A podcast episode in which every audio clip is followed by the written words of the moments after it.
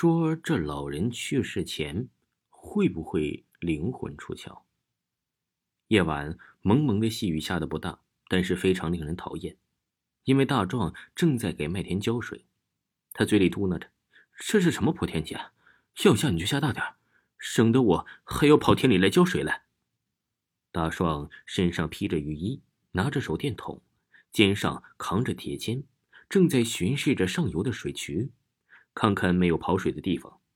当他走到一棵大树附近时，忽然听到了有低气声，声音呢好像是个男的。谁呀？谁在那儿啊？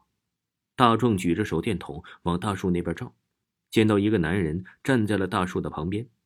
那个人也不说话，大壮也看不清那个人的面目。从背影上看呢，这个人体型微胖，有点像隔壁老王。老王叔，是你吗？大壮问了几句，那个人还是不说话。你到底是谁呀？说话呀！大壮一边往那边走，一边就问。走着走着，大壮就觉得呀，心里有点发毛，不由得握紧了手里的铁锨。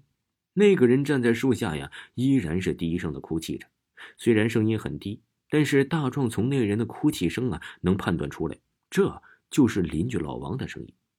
老王这个人不错，待人呢是和气又真诚。大壮虽然给他喊叔，那是因为老王的辈分比自己长。其实啊，两人的年纪也差不了几岁，隔墙邻居做了这么多年，两家从来也没有闹过别扭。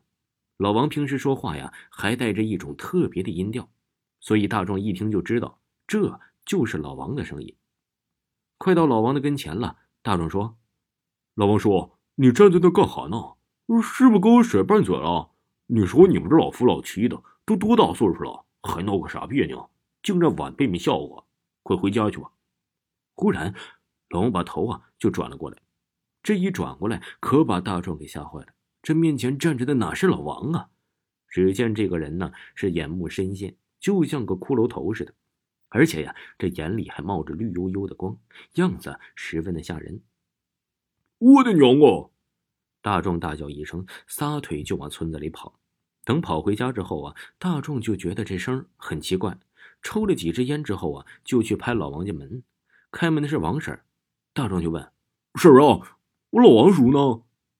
王婶说：“这不是下雨吗？你叔啊，他也没地方去，吃过晚饭就躺床上休息了，现在还睡着呢。”怎么？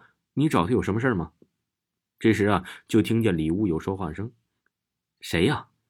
我刚打了个盹儿，就被你们吵醒了。”老王说着话，就从里屋里走了出来。“没，没事儿，我这不是正在浇麦地吗？我想来问问，你家浇完了没？”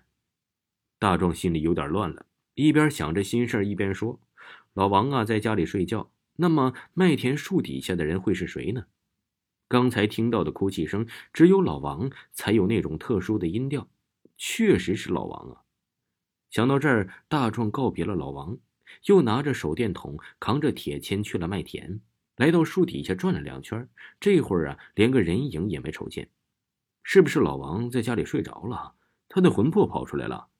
想到这儿啊，大壮的心里不由得打了个冷战。可是过了一会儿啊，他抬手就给自己的脸一巴掌，嘴里叫道。叫你胡乱想，人家老王啊，身子骨头比你强，咋会出那事儿啊？虽然大壮一直都在提醒着自己，不要往那方面想，可是心里呀，却是一直平静不下来，总觉得要出事儿了。因为大壮啊，早就听到老一辈人说，人死之前呢，这半年就有预感，晚上睡熟了，灵魂就会出窍，想出去到处走走。遇到这事儿啊，都快成了大壮的心病了，一夜都没有睡觉。心里呀，一直是想着这事儿。到了快天亮时啊，才迷迷糊糊的睡着了。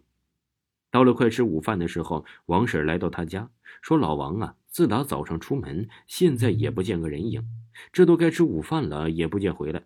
问大壮有没有见过老王。”婶子，你别急，我这就出去帮你找找啊。大壮先将王婶送回家，可是刚等他出门啊，这会儿天呢又阴了起来，看样子还要下雨。大壮啊，就在村里找了好几家，都没找到老王。有人说呀，这早上的时候看见老王去了村西的麦田地。村西的麦田地，那不就自己昨晚？哎呀，坏了坏了！大壮想着，赶紧就跑去了这个村西的麦地。大老远就看到老王在大树底下站着，背靠着树，那情景啊，和自己昨晚看的一模一样。可是等大壮跑到跟前，发现老王已经没气儿了。后来呀，大壮为这事儿啊自责了好长时间，总想着自己没有提醒老王是自己的过错。直到村里有个老辈人一直开导他，大壮心里啊才好受些。那老人说：“阎王叫你三更死，谁敢留人到五更啊？老王既然挂了号。”你就是跟他说呀，也没有用。